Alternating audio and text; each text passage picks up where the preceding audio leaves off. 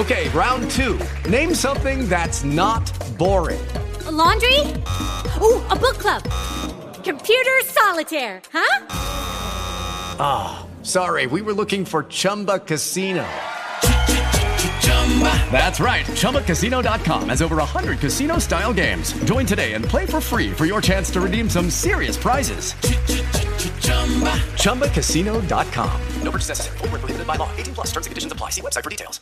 With the Lucky Land slots, you can get lucky just about anywhere. This is your captain speaking. Uh, we've got clear runway and the weather's fine, but we're just going to circle up here a while and uh, get lucky. No, no, nothing like that. It's just these cash prizes add up quick. So I suggest you sit back, keep your tray table upright, and start getting lucky. Play for free at LuckyLandSlots.com. Are you feeling lucky? No purchase necessary. Void where prohibited by law. 18 plus terms and conditions apply. See website for details.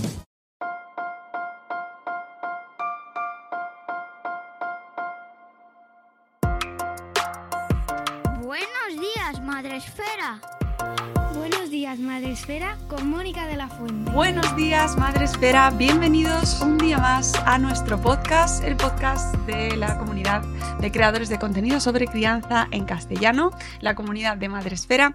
Y ya sabéis que en cada episodio os acercamos historias, temáticas, personas que, que consideramos que os pueden ayudar, que nos ayudan a todos a bueno, afrontar esto, este mundo de la crianza, esta aventura de la crianza, pues de una mejor manera.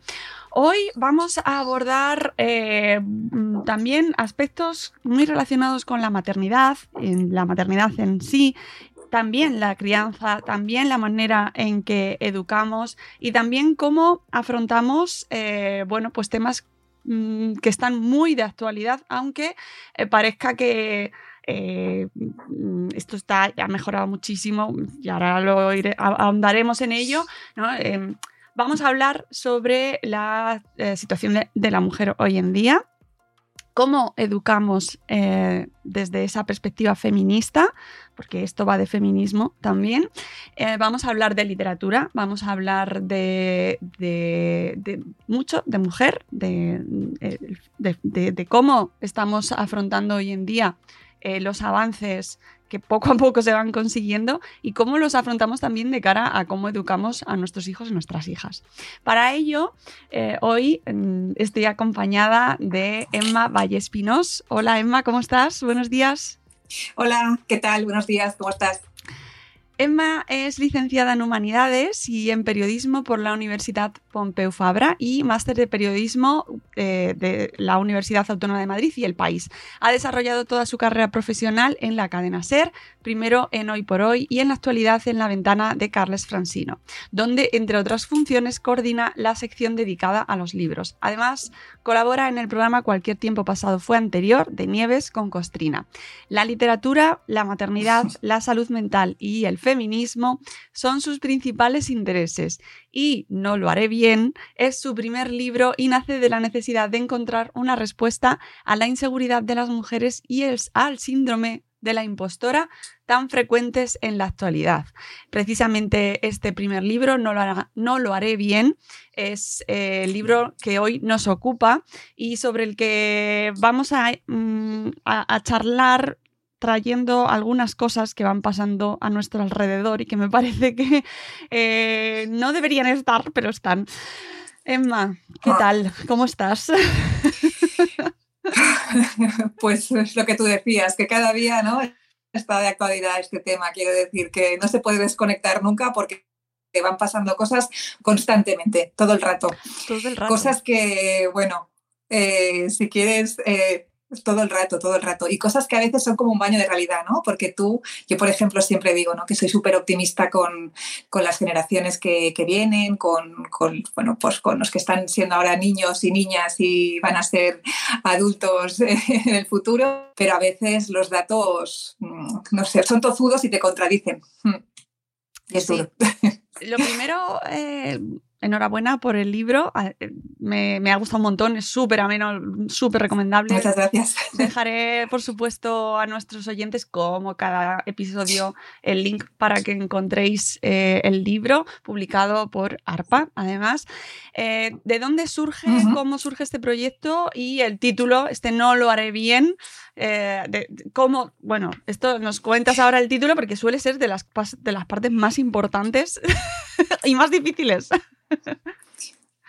Pues sí, te voy a decir una cosa. El título es lo primero que salió de este libro.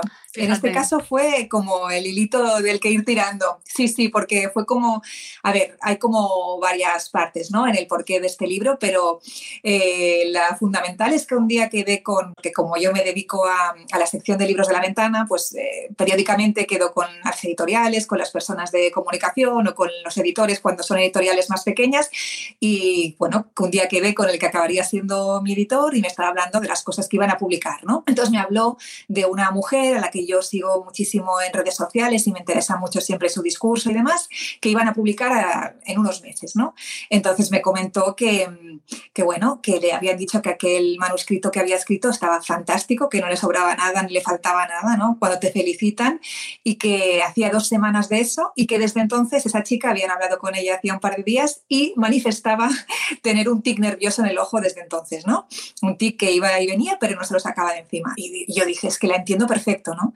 Y dice, ¿cómo que la entiendes? Digo, porque da mucho miedo hacerlo mal, pero cuando lo haces muy bien, cuando te dicen, oye, enhorabuena, ¿no? Qué bien, qué excelente tu trabajo, al final también da mucho miedo porque las expectativas que ponen en ti son tan altas, ¿no? En ese momento y crees que has dado una impresión de hacerlo tan bien que te están, ya partirán de allí siempre, ¿no? Que ya se supone que tú sabes muchas cosas, que has hecho las cosas muy bien, que tu nivel es un nivel determinado que a partir de entonces no puedes bajar ese nivel, ¿no? Y que eso también es una presión muy grande. Entonces, en esa incomprensión que vi en el otro lado, ¿no? Como no entiendo cómo puede dar miedo hacer las cosas bien, surgió todo. Yo le comenté que era un tema que llevaba muchos años interesándome porque desde que yo escuché las primeras veces hablar del síndrome de la impostora fue como, wow, ¿no? Eh, entendí muchas cosas y me alivió saber que, que había muchas más personas con esto y a partir de allí empezamos a hablar y fue la típica charla muy fructífera, ¿no? Y ahí salió el título, el no lo haré bien, ¿no? Ese miedo que tenemos a, bueno, a no hacer las cosas bien o bien como pensamos nosotras que están bien, porque muchas veces lo están, pero igualmente consideramos que están, que están mal. Y este fue el origen. Luego también es gracioso porque el proceso ha sido muy a la par, ¿no? No ha sido solo escribirlo y ya está y contar una cosa, sino ir saliendo yo del armario, que esa parte ha sido bastante, ha sido dura, pero ha sido placentera también, porque ha sido muy liberadora. Hmm. ¿Del armario a qué te, a qué te refieres? ¿De tu propia inseguridad? Sí, pues porque de mi propia inseguridad y de mi propio... Sí, claro, yo llevo muchísimos años, y cuando digo muchísimos me refiero a más de la mitad de mi vida con esta voz dentro, ¿no? Que yo la sitúo en la adolescencia, que empezó a, decirme en mano, en mano, oye, dejé de hacer cosas que, me apetecían o que mm, eran lógicas hacerlas, pero yo consideraba que las haría mal o que el riesgo era muy elevado y que mejor no hacerlas. Entonces, eh, son muchos años pensando, eh, hay un problema en mí, esto que me pasa no es normal, eh, eh, ¿qué, me pasa y por qué a las, otras personas no les pasa, ¿no? Y como lo llevas tan dentro y tan en secreto y tan como, allí, que no me pillen, ¿no? Que no me descubran que me pasa esto, porque entonces pensarán, pues eso, que soy una persona que no merece ningún tipo de confianza profesional eh, bueno, cuando tú empiezas a, explicarlo, empiezas a compartirlo, por un lado ves que les pasa a muchísimas otras personas y a muchísimas otras mujeres, incluso mujeres que tú nunca hubieras pensado que les pasaba, porque para ti son mujeres, pues eso, muy seguras de sí mismas o muy buenas profesionales y por lo tanto no tiene ningún sentido que opinen eso de ellas mismas. Y por el otro, eh, me permitió como una reflexión, ¿no? Fue una reflexión a la par que yo ofrezco a las lectoras y a la vez me la estaba ofreciendo a mí, ¿no? Estaba como buscando toda la explicación y todas las posibles pistas y todo el posible, ¿no? Las miguitas de, de, Hansel y Gretel, de dónde yo he aprendido esto o por qué yo he llegado a pensar esto durante tantos años de mi vida, ¿no? Y a convivir con este, con este infierno cotidiano, que al final mm, a veces hay gente que puede pensar que es una cosa exagerada, pero es que es una manera muy desagradable de, ir por la vida. Eh, esa autora que comentabas y ese ticket en el ojo la conocemos muy bien porque es nuestra amiga Diana Oliver, eh, que cuando estaba escribiendo sus maternidades precarias, además coincidía que estaba, yo estaba escribiendo yo el mío propio, eh, Adiós expectativas o la realidad, y compartíamos ambas a través de nuestras conversaciones eh, vía WhatsApp nuestra propia inseguridad, nuestro propio compartía, nuestros síndromes se abrazaban y, estábamos exactamente igual en la misma sensación de mm, ¿por qué estoy haciendo esto?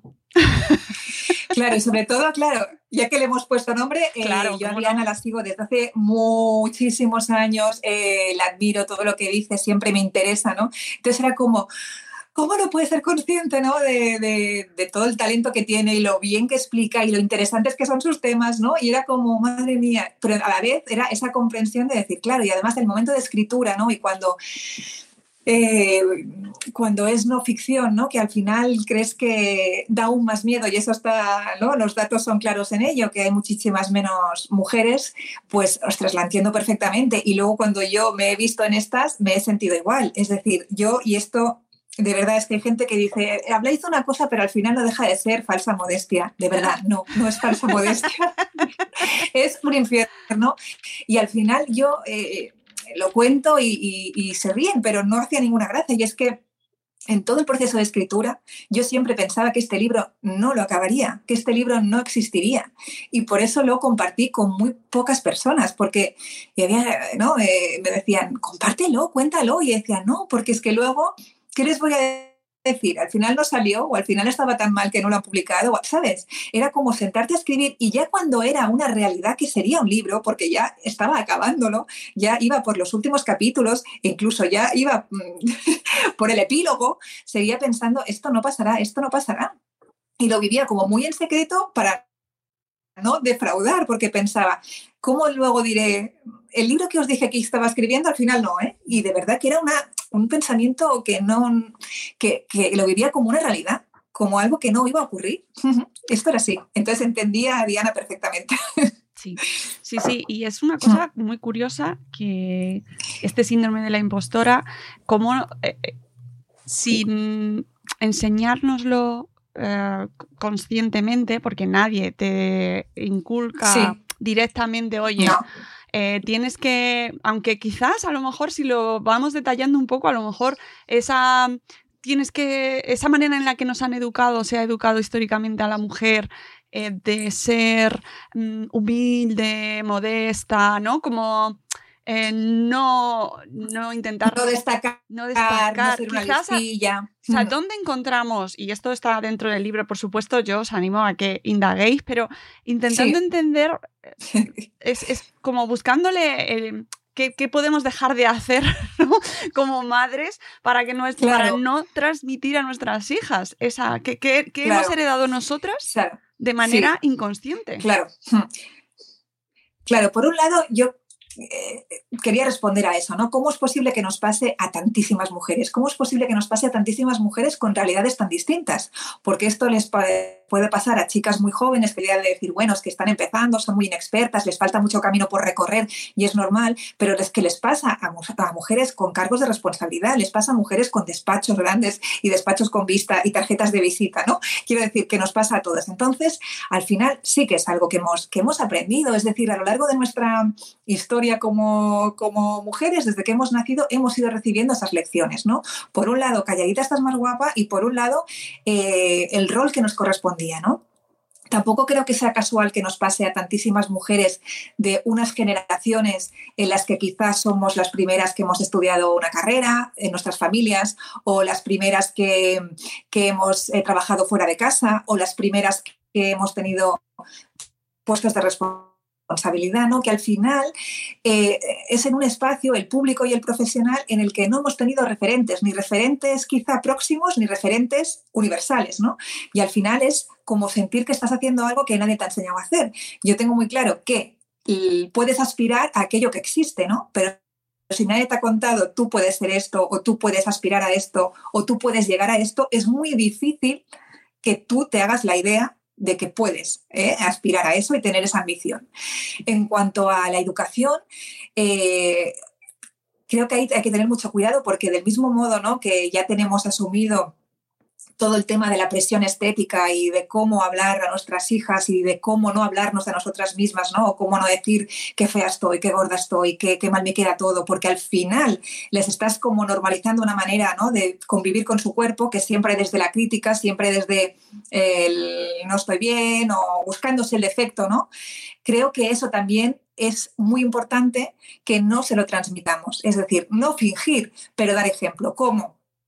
Pues dar ejemplo, eh, pues eh, estando en los sitios en los que nos dan miedo, ¿no? Es decir, en vez de decir que no, decir que sí, ¿no? Y dar ejemplo que se pueden hacer las cosas, que somos capaces de hacerlas. Porque si no, creo que les estamos como transmitiendo que la manera de juzgarse a sí mismas es siempre también desde la inseguridad, ¿no? El jolín, pues si para mí que mamá es mm, lo más parecido a Dios, ¿no? Porque lo sabe todo, súper lista, eh, etcétera, etcétera, se ve así, se ve tan torpe, se ve tan insegura, se ve tan incapaz, quizás es lo normal, ¿no? Quizás yo también me tengo que ver así. Y creo que es muy importante eh, darles como ejemplo en esto, ¿no? Y no enseñarlas tampoco a dudar de sí mismas, porque el mundo ya se lo enseñará, el mundo ya se lo está enseñando, ¿no? El mundo ya les está dando esta lección desde que son también pequeñas. Entonces me di cuenta eh, un día que, el día antes de presentar el libro por primera vez, estábamos mi hija y yo por la calle, ¿no? Y yo le dije, ostras, eh, madre mía, mañana, ¿no? Qué nervios que presento el libro. Y ella me dijo, uff, pues yo qué nervios porque tengo una presentación oral o un examen y también estaba muy nerviosa, ¿no? Y yo le dije, fíjate, si esto fuera la típica película esta cutre de sobremesa, ¿no? En el que nos despertamos al día siguiente y yo estoy en tu cuerpo y tú en el mío. Y me dijo, no, no, mamá, no, no, porque yo lo haría fatal la presentación. Yo me pondría muy nerviosa porque cuando me mira mucha gente hablo muy rápido y me pongo muy nerviosa y quiero acabar pronto. Y dije, no, ¿sabes? Dije, al final estoy haciendo este, aquí también tengo que educar y aquí también tengo que ejercer como madre, ¿no? Y tengo que enseñarle, pues, hija, mm, sí, me da muchos nervios, pero lo haremos súper bien porque me lo voy a preparar, con gente que viene a escuchar porque realmente le apetece, son lectores, son lectoras, son gente que viene a remar a favor y al final pues es una cosa que, jolín, mm, me da miedo pero me apetece hacerla, merezco hacerla y tengo ganas, ¿sabes? Como contagiar, ese, contagiar un mensaje positivo hacia estas cosas, porque si no es que les pasará lo mismo, ¿no? Es muy fácil que lo hereden eso. Hmm. Eh, total, es que mm, lo veo tan inculcado, o sea, la, prueba es que a todas, es que prácticamente todas las mujeres con las que hablo que eh, han publicado libros o están haciendo X proyecto enorme, ¿no? Y que a los ojos de los demás, como tú bien decías antes con Diana Oliver, ¿no? Pues que, pues que, lo están haciendo muy bien y eh, en ellas, en todas, eh, existe esa sensación de estar, de, no, de no estar haciéndolo bien, ¿no? Y, da mucho que pensar, muchísimo. Sí, sí.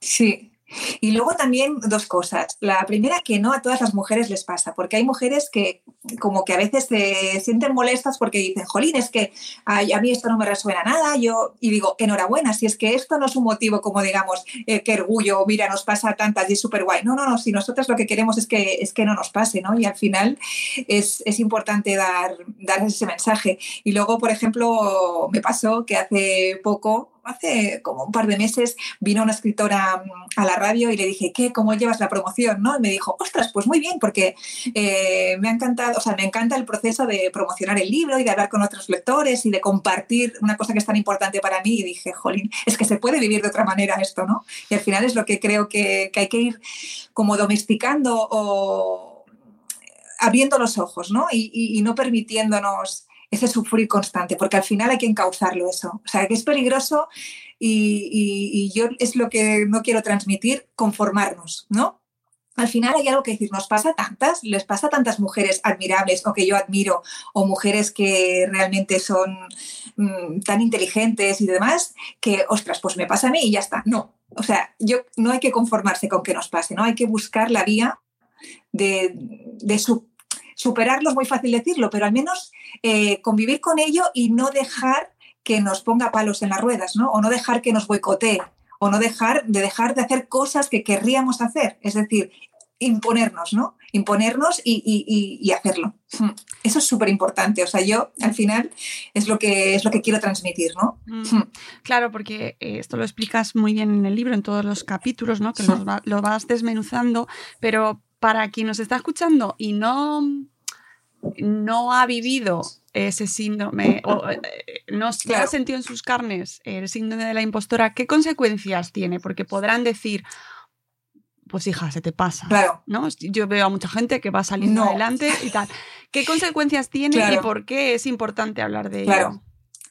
Claro, es que a ver, no es una patología como tal, ¿vale? Claro, eh, sí, sí, sí. Eh, por favor, ¿eh? Claro, es importante. Claro, pero crea, claro, pero te crea muchos problemas y, eh, y, es una manera de transitar por la vida muy incómoda y muy desagradable, porque al final crea problemas con tu autoestima, está claro, pero al final es que estás diciendo no a cosas que querrías decir que sí. Es decir, no estamos hablando, el síndrome de la impostora no te hace decir que no a cosas que no te apetecen, que eso no hay problema y es ideal, ¿no? Si algo no me apetece, si algo no quiero hacerlo, digo no y tan tranquilamente. El problema es que Dos, que estamos preparadas y capacitadas y que seguramente si nosotras sintiéramos que tenemos eh, el valor para hacerlas, las haríamos incluso con ganas, ¿no? Entonces se trata, claro, de no dejar de hacer esas cosas porque al final eres, claro, te crea mucha frustración porque cuando tú analizas, sí, hay un mundo y, y una sociedad machista que te pone palos en las ruedas, pero a la vez tú estás poniéndote palos a las ruedas a ti, te estás auto boicoteando todo el rato, ¿no? Y diciendo que no a cosas que, ostras, es que las, las tendrías que hacer, es que te gustaría. Entonces hay una cosa como muy tentadora de decir, bueno, en algún momento se me irá esto, o en algún momento por sí solo, ¿no? La magia de la vida, conseguiré reunir el valor para hacerlo. Pero si vas esperando a que vengan estas ganas por sí solas, o a que venga ese valor y esa valentía, por sí solo no va a venir. Es más, cuando tú vas evitando una vez y otra y otra y otra y otra, al final es que acabas diciendo que no a todo lo que puedes decir que no, porque, mm, bueno, has, pensado que esa es una manera de estar tranquilita, ¿no? Y que no, y que no meterte en problemas. ¿Qué pasa? Que esta voz que te dice que lo harás mal y que no te metas en líos y que no te expongas es súper lista es súper lista. A veces viene con la artillería pesada de no lo hagas, no lo harás bien, eh, harás el ridículo espantoso, todos van a descubrir ¿no? que eres un bluff, eh, que te han pensado que eras mucho más de lo que eres y al final eres humo. No, lo hagas, pero a veces es muy melosa, ¿no? Es casi como un gatito cuando ronronea y te dice, bueno, ¿qué necesidad tienes? ¿Te compensa pasarlo tan mal? Estar ahora dos días sufriendo, durmiendo mal, esos nervios, esa tensión, ese mal vivir te compensa, no, mujer, ¿qué, qué, qué más da? O sea, estate tranquilita y ya está, y di que no, ¿qué pasa por no participar en esta tertulia? No pasa nada, ya, que inviten a otras, y es que total, ¿qué vas a sacar de eso? Mm,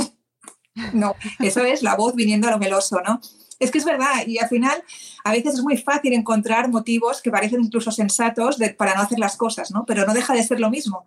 Esa, ese miedo a exponerte y esa evitación pura y dura. Hmm. Claro, lo que pasa, y esto también lo comentas en el libro, que es que la exposición de las mujeres no sale gratis, ni incluso siempre es positiva. Es decir, esa voz viene con muchos... Eh, hace nada sí, sí, esa voz Hemos visto casos, recientemente pues se ha em, retirado de las redes públicas, por ejemplo, una divulgadora sobre juegos, eh, videojuegos, eh, Marta Trivi, que eh, ha cerrado su perfil público precisamente por la mm, constante eh, eh, por el constante acoso y derribo que sufría eh, como divulgadora y comunicadora mujer sobre este, en este sector de los videojuegos. Claro. Ya, que es tan masculino además. Claro, es que esta es la otra. El mundo de por sí es hostil. O sea, nuestra hostilidad se suma, tiene motivos mm, que vienen con, con lo nuestro, pero claro, se suma en un mundo que ya es hostil. Es decir, del otro lado nunca nos van a poner ni la alfombra roja ni nos van a cortar el filetito a trozos. Eso no nos lo van a poner fácil, ¿no? Y luego ese tema que comentas tiene que ver también en el momento, en el modo en el que a nosotras se nos, se nos insulta, ¿no? Y se nos quiere fuera, ¿no? del espacio, porque al final aquí hay muchos hombres mm, que, que, bueno, que han vivido muy bien desde el privilegio, porque al final quién quiere renunciar a eso, ¿no? Y de ser ellos los que están y ellos los que dicen y ellos los que opinan y ellos los que manejan ¿no? Todos los cotarros y al final perder ese privilegio pues nadie lo quiere. ¿no? Entonces muchos yo creo, siempre lo digo, que están como cruzando los dedos con el que pase ya esta cosa, ¿no? esta moda tonta de tenernos y de, y de la igualdad y de que estemos nosotras también y de que ocupemos el espacio público y que nuestra opinión importe y que tengamos que estar, eso lo viven como realmente una pesadilla o una moda que, que ojalá pase, ¿no? Como las sombreras, ¿no? Pero es verdad que las redes añaden, añaden hostilidad. O sea, el modo en el que nos insulta es muy, muy, muy descriptivo. Es decir, lo que se nos dice y el modo en el que se nos quiere expulsar. Y al final las redes, especialmente Twitter, son muy agresivos con las, con las mujeres. Esto, hay estudios que, que lo dicen, que el odio, ¿no? El ciberataque y el odio que reciben las mujeres que más se exponen, por ejemplo, las periodistas y las mujeres políticas, es muy duro. Y las divulgadoras, en este caso, también, ¿no? Y al final sí que es verdad que aparece el candado o aparece él, mm, me voy de aquí Me porque voy. no, Claro.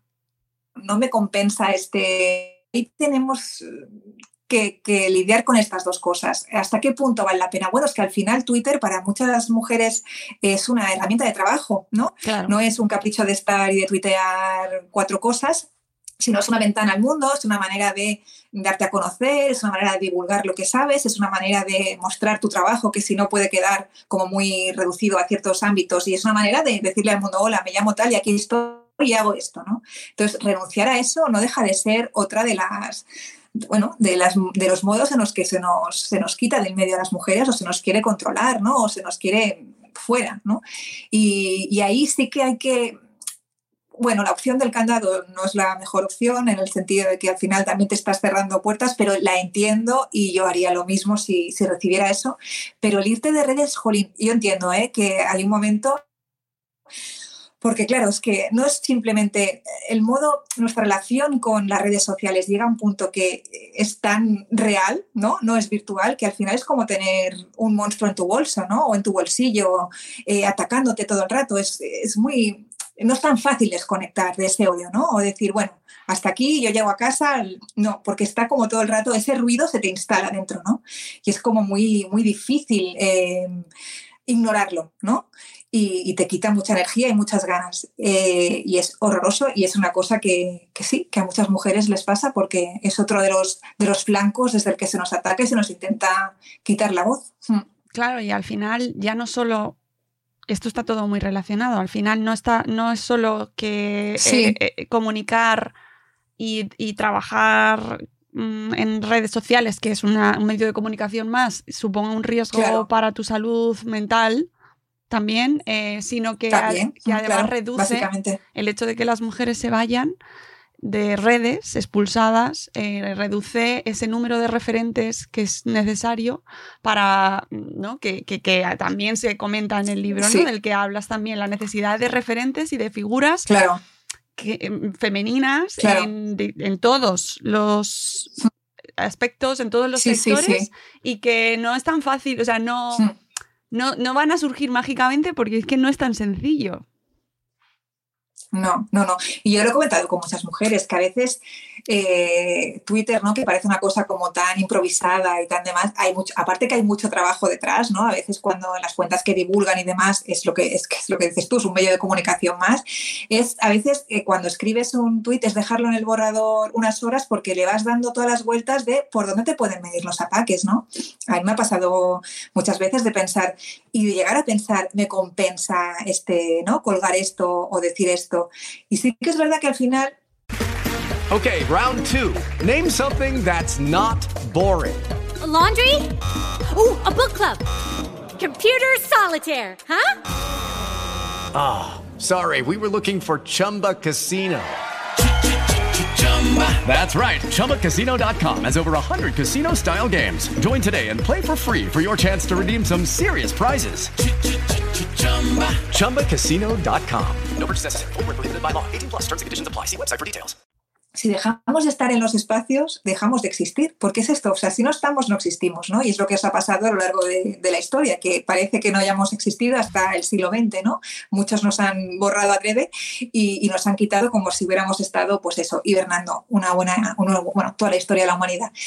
Pero sí que es verdad, y los referentes son importantísimos. O sea, la importancia de, de ver que otras mujeres están haciendo, ¿no? Cosas eh, permite, pues, uno, si eres adulto ya, tomarlas como ejemplo, ¿no? Y decir, hostia, me, me, gusta esto que está haciendo, yo también podría hacerlo en mi campo, ¿no? Y, y, y sigo, es inspirador, ¿no? Porque dices, ostras, qué guay eh, trabajarlo de ese modo y darte a conocer así. Y luego para las más jóvenes, evidentemente, pues si, si, divulgadoras dejan de estar, dejan de existir para ellas, ¿no? Y al final parece que los que hacen, siguen haciendo las cosas siempre, y los que están, ¿no? Y los que mmm, manejan el mundo son, son ellos, sí, sí, lo de siempre.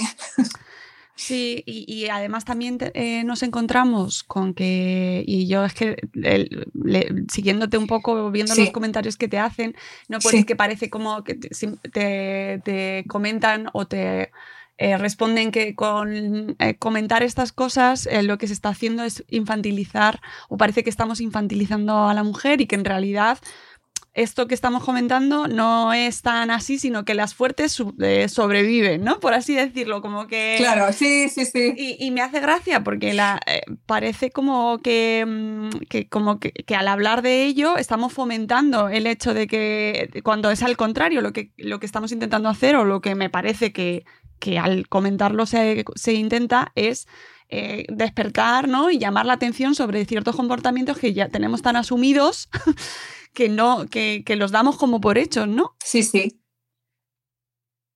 Sí, sí, sí, sí, sí. Exacto. Y luego es que también esto de, de Twitter también es, es, terreno abonado para el mansplaining, ¿no? Del que hablo en el libro, que al final también te encuentras, pues eso, con hombres que te dicen lo que tienes que hacer, te explican tus propios tweets o incluso, pues eso, te dan, ¿no? Las lecciones no pedidas o eso de, o sea, es que a veces te dan comentarios que es que ves claramente que lo acaban de improvisar, que ahí no hay nada, que es puro humo de pues ahora digo esto, ¿no? Pero tienen una explicación para todo o tienen, da igual que tú lleves reflexionando sobre eso años, ¿no? Ellos tendrán su explicación automática y te van a decir, pero lo de, lo de Twitter también es, es eso, o sea, la de mujeres a las que te tratan de explicarles sus propios tweets, pero incluso cuando es una ironía o es humor, ¿no? Ya sí. eh, hay un cierto tipo de hombre que piensa que ante la duda es que somos tontas y no lo hemos pensado, no hemos tenido el momento de, no, no lo hemos pillado.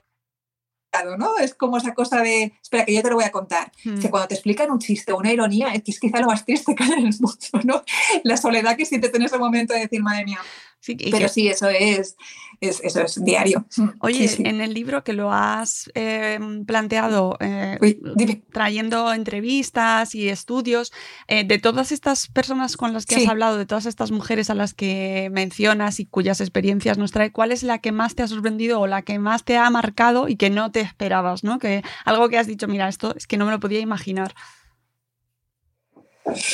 A ver, me, me sorprendió porque era un tema que a mí siempre me había, me había rondado por ahí desde alguna vez que había visto titulares y demás. Eh, por ejemplo, lo de las niñas ¿no? y, y su manera de interactuar en, en, clase o el hecho que a partir de los seis años ¿no? las niñas se sientan menos inteligentes o menos preparadas que ellos. ¿no? A los seis años eso es, es lo de la... Bueno, yo el tema de la educación y de como madre además de los niños, todo eso me, me tiene muy no sé, como que siempre pienso, siempre trato de, averiguar en qué momento es el origen del problema, ¿no? ¿En qué momento se estropea todo? Porque es que los seis años es una edad muy temprana, ¿no? Eh, ostras, como una niña de seis años, y yo trato de reflexionar, ¿no? Y de pensar en mi hija con, con seis años. O sea, ¿cómo tiene que ser el mundo para que a los seis años, cuando ahora mismo...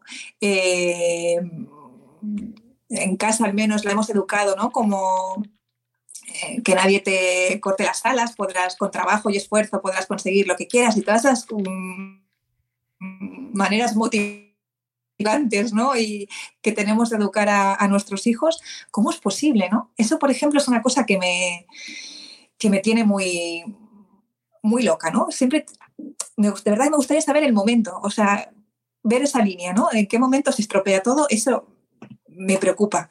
Luego, por ejemplo, el, el, tema de la ficción, reflexionando, pensar, madre mía, es que es verdad, ¿no? Y, y, cómo la ficción, esa manera que tiene de normalizar la vida, ¿no? Porque al final no deja de ser las películas y las novelas, no dejan de enseñarte cómo es el mundo, ¿no? Es una manera también de aprender lo que es la vida a través de experiencias que tú quizá aún no has vivido, ¿no? Cuando eres pequeña sobre todo y crees, bueno, ¿qué, ¿cómo será, cómo es ser adulto? Pues ahí sacas referentes, ¿no? Y lo que te enseñaba la ficción de los 90 mayoritaria era que ser mujer era pues eso, esperar a que llegara el amor, que el amor lo, solucionaba todo y lo explicaba todo, eh, ser guapa y sobre todo, no sé qué pasaba a partir de los 35, que las mujeres ya se evaporaban, ¿no? Y salían de, de la existencia.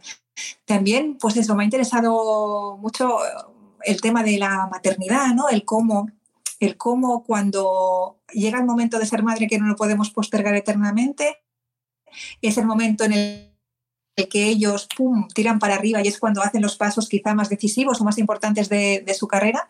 Y nosotras, a no ser que tengamos, e incluso teniéndolo, en mi caso no, pero ser que tengamos eh, medios económicos o una red de cuidadores alternativos, no, no te queda otra que, frenar. Y eso es así. Y al final, ostras, es que, por ejemplo, eh, yo cuando no tenía referentes, porque fui madre bastante joven y no tenía amigas que fueran madre en ese momento, ni, ni niños, ni no tenía madres alrededor, ¿no? Entonces yo realmente creía que, nacería mi hija, mmm, que podría volver a trabajar antes de las 16 semanas porque me parecía que era muchísimo tiempo.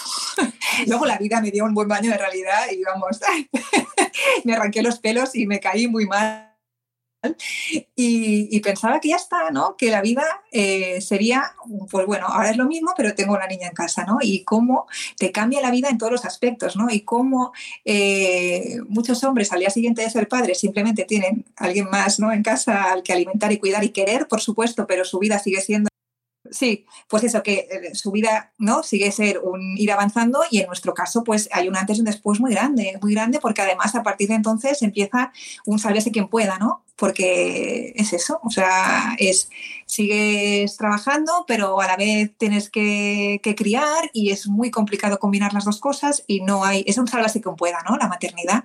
Y, me interesó saber cómo las experiencias, por ejemplo, de escritoras, ¿no? Que, que, han escrito a la hora de la siesta o en el cuarto de la plancha o mientras los niños paseaban por ahí. Y luego, en cuanto a las entrevistas, pues me interesó, por ejemplo, el caso de, de Nerea, la Versolari, ¿no? Cómo se están empezando en un mundo en el que ha sido muy masculino siempre y ahora las mujeres están empezando, cómo se las juzga, la propia inseguridad que sienten, el cómo se lo preparan todo todísimo porque ellas no van a probar improvisar y ya está. Y, no sé, o sea, la verdad es que, que ha sido, el proceso de escritura ha sido gozoso porque he ido reflexionando y aprendiendo muchas cosas y es que me ha interesado todo mucho, ¿no? Al final, sí no hay nada que haya dicho, ostras, qué, qué horror. Y por ejemplo, también, y ya termino, eh, lo de la prehistoria. O sea, a mí eso que durante tantas generaciones de mujeres nos hayamos sentado en clase ¿no? y nos hayan contado una historia del mundo en el que nosotras no hemos estado, ¿no? Es tan... Eh, o sea, ¿cómo ha podido ser? ¿no? Y al final nos han dicho, no, es que no se sabía, pero es que se sabía, o sea, se nos ha ido borrando, se nos ha ido olvidando, se nos ha ido tachando y, y, hemos crecido pensando eso, que nosotras no hemos hecho nada nunca, ¿no?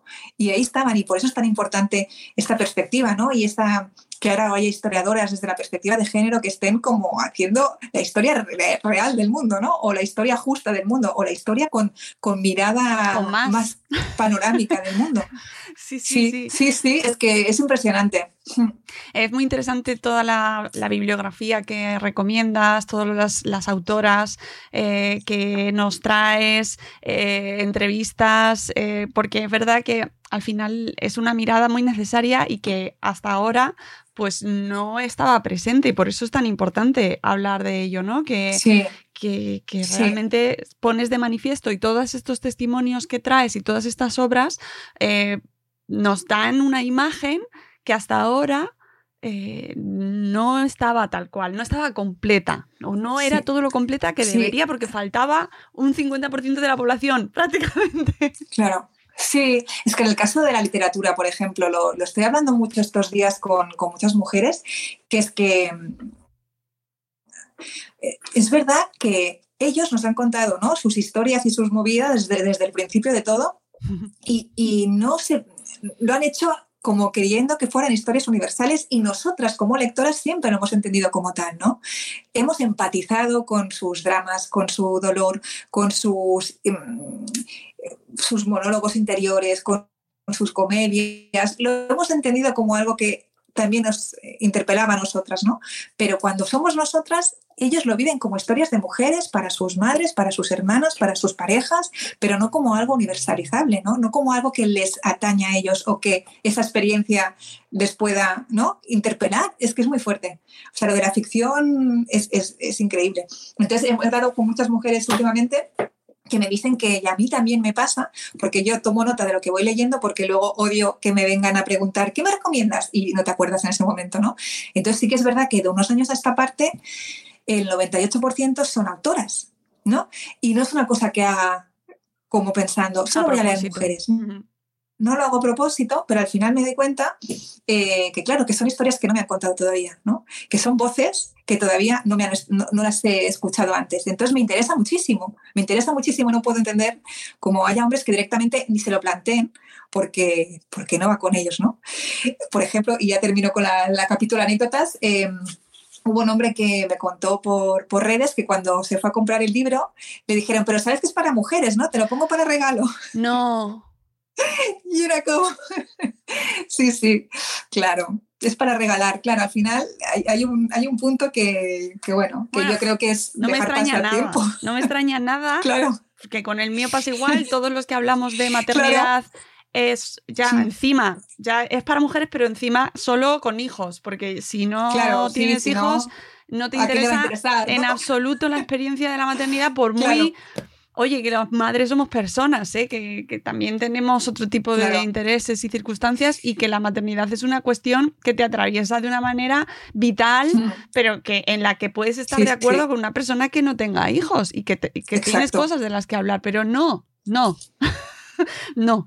Y, en los libros de mujeres parece como que pasa lo mismo. ¿no? ¿no? No, a los hombres no les va a interesar. Sí, no, y además que nos hacemos como pesadas enseguida, ¿no? Ahora como se publica a muchas mujeres, afortunadamente, es como otra vez una historia de una mujer de 40 años, que si la crisis, que si las parejas, que si la maternidad, así como el peso, y es como, hola, ¿qué ha sido la historia de la literatura hasta el día de hoy? O sea, ¿cuántas veces nos habéis contado vuestras historias? Claro, es que al final eh, nos pasan cosas similares, ¿no? No encontrarás, claro que, hay muchas maneras de contar una historia, pero al final siempre son las mismas historias, ¿no? Contadas desde puntos de vista muy distintos, con distinto talento, con distinta estructura, con distinto fondo, con distintos personajes, con distintos puntos de vista, pero no son las historias de la literatura, no dejan de ser las mismas, ¿no? Eh, claro. Pasa que nosotras es eso, enseguida ya somos muy plastas. Sí, sí, sí, enseguida nos, nos auto no sé cómo decir la palabra, ¿no? Pero parece como que somos nosotras las que nos auto em, segregamos, ¿no? Como que nos ponemos ahí nosotras y, la realidad es que no es así, es decir, que es que eh, realmente los temas universales son los que tienen la mirada masculina y es que es así. Claro, y cuánto sabemos nosotras de todo, de su deseo, ¿no? De su manera de ir por la vida, de sus...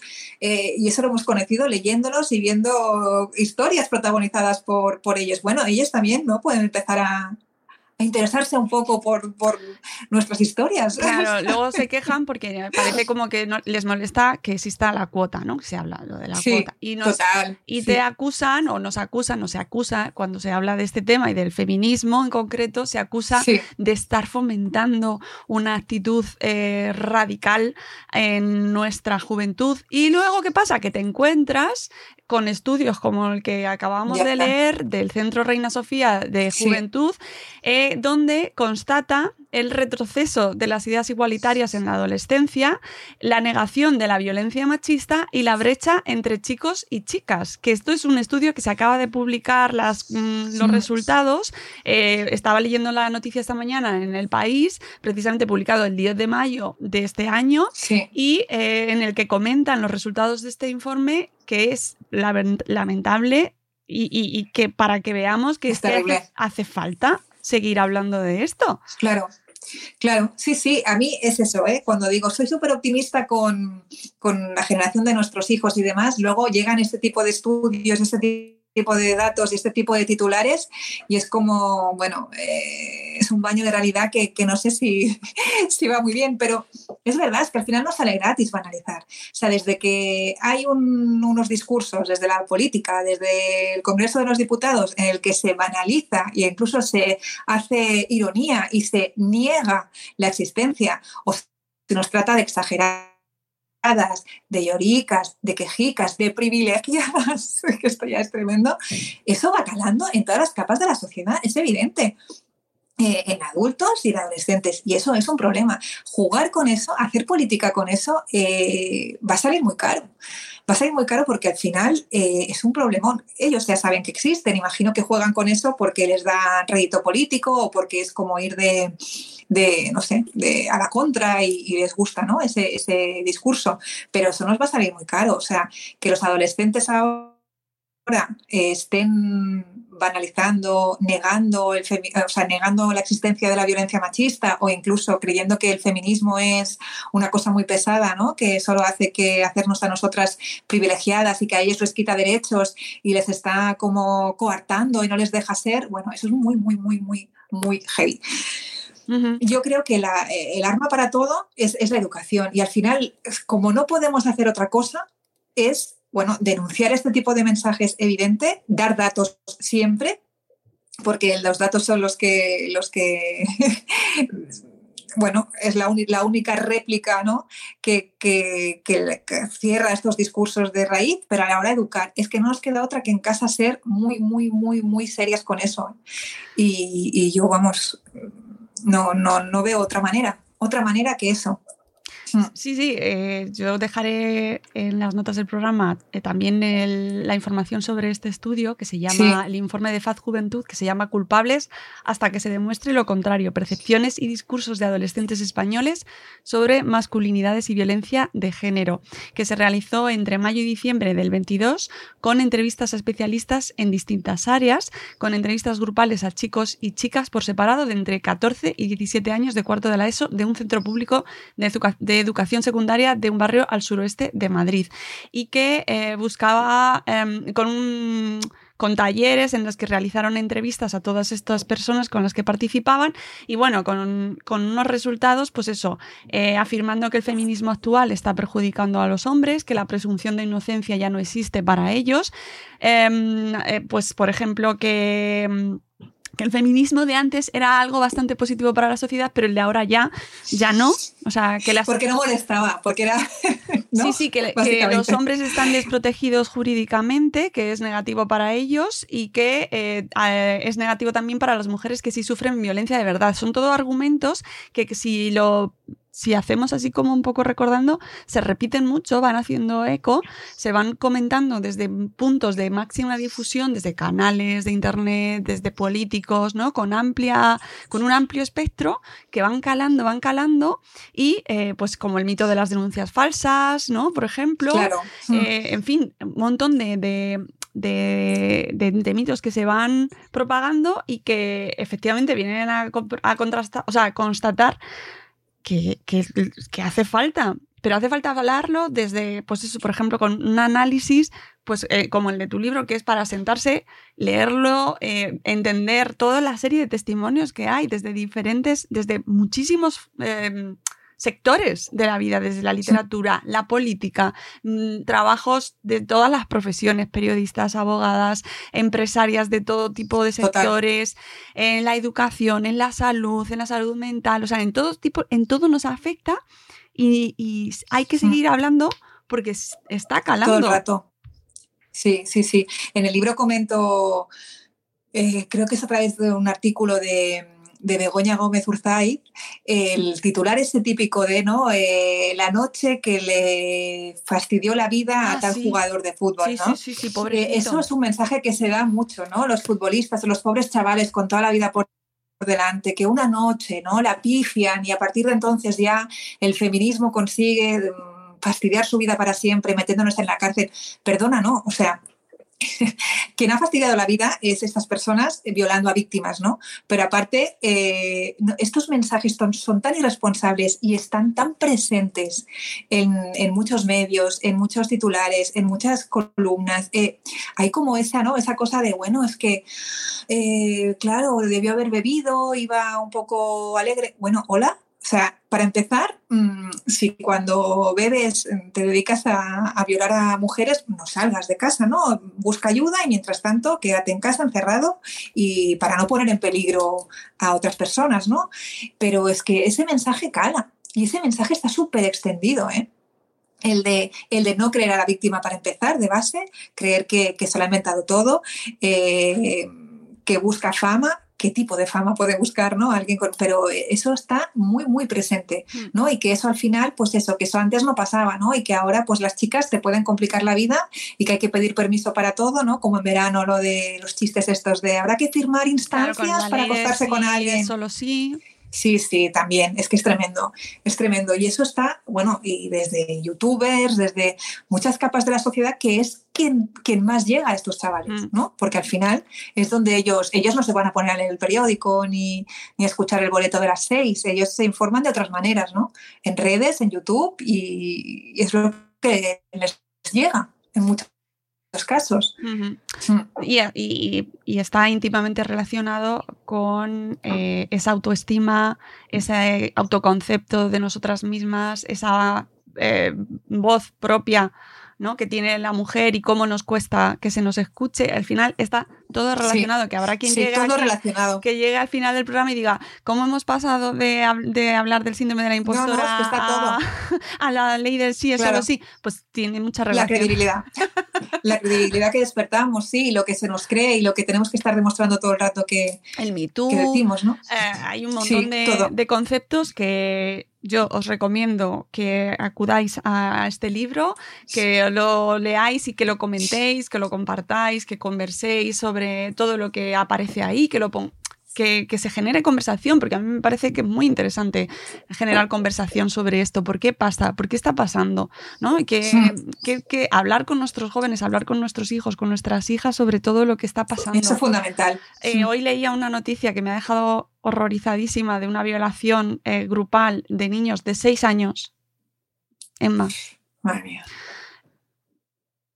mm, no tengo palabras para describir eh, esto. Entonces, mm, hay que hablar, hay que poner sobre la mesa las cosas que están pasando, hablar con nuestros hijos, nuestras hijas y, eh, y ser conscientes de que hace falta tener en cuenta eso sobre la mesa, ¿no? Y, y ver cómo, qué actitudes son las que van heredando y las que vamos transmitiendo.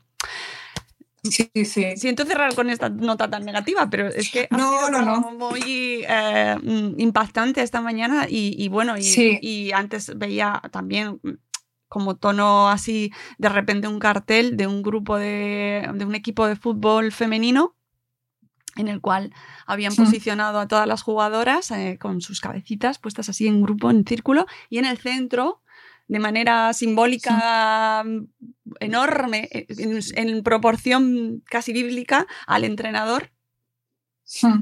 como figura estrella. Claro, es que sin él, Y, y, oye, cuadrados los han tenido, ¿eh? O sea, tan ricamente. tan ricamente Tan se han ricamente. quedado promocionando, anunciando a las jugadoras. Es decir, yo son pequeñas cosas que de repente no, No, no. pueden pasar desapercibidas, ¿no? Y que creo que es importante también señalarlas. Sí, Pues Emma, muchísimas gracias por Sí, tu yo, tiempo. perdona, Nada, nada. sí.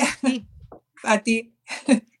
vale, pues No, no, no. que, que al final creo que muchos, muchos de nosotros pensamos, ostras, es que no sé si nunca es demasiado pronto para hablar con mis hijos de esto o qué conversación más incómoda, no, no me apetece tenerla, pero yo creo que aparte de ser padres tenemos una responsabilidad con la sociedad, ¿no? Porque serán los adultos y la, eh, del futuro y al final eh, hay que hablar y hay que ser muy francos porque el mundo estará ahí fuera y se lo van a encontrar igualmente, ¿no? Todos estos discursos, todas estas realidades, todos estos eh, infiernos serán su vida cotidiana. Evidentemente su vida no será solo eso, habrá cosas maravillosas, pero también tendrán que lidiar con eso y yo creo que nuestra función como padres no es educar en lo, solo en lo bonito y en lo naif, ¿no? sino también en lo que se pueden encontrar y sobre todo eh, en cómo tienen que tratar a las personas, cómo tienen que ser como personas ¿no? en la sociedad y cómo lo que no se tiene que hacer en ningún, en ningún caso y sobre todo por ejemplo, desde que son muy pequeños, claro que se les puede hablar de feminismo y de consentimiento, ¿no? Y de la responsabilidad que tienen y que solo su cuerpo les pertenece. Es el único cuerpo del mundo que les pertenece, es el suyo. El resto no. Y creo que son cosas importantes y que hay que hacerlas porque hay que ser, hay que ejercer una maternidad y una paternidad como muy responsable, ¿no? Creo. Pues sí, totalmente. Así que con, esa, con ese llamamiento nos vamos. Muchísimas gracias, Emma, por, por tu tiempo y enhorabuena por el libro. Espero que tenga un gran recorrido, que llegue a muchos sitios, que los libros y las libreras los recomienden a todo el mundo, uh, incluso aunque eh, sorprendentemente no sean mujeres. No pasa nada. Podéis comprarlos también y, y, no, muerde. y leerlo, y leerlo, de verdad. Aquí en Madrefera tenemos muchos lectores también eh, acostumbrados a que hablamos en femenino, afortunadamente, lectores, oyentes Mm, hablaba de libros, pero podcast también. Así que espero que tenga buena acogida también. Muchas gracias. y que, oye, y que además que si genera malestar y rasca, pues eh, sí, es positivo. Es, que es así, es bueno. siempre. Las, heridas, eh, cuando, eso es lo que decía mi madre, ¿no? Cuando, cuando escuece es que está ahí como medio curando. que, curando. que no sé si tiene evidencia científica o no, pero, pero yo lo traigo. Pero nos vale, nos vale.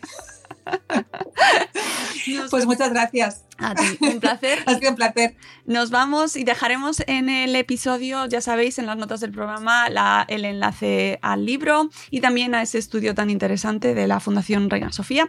Y volveremos con un nuevo episodio de Buenos Días Madresfera. Adiós. Adiós.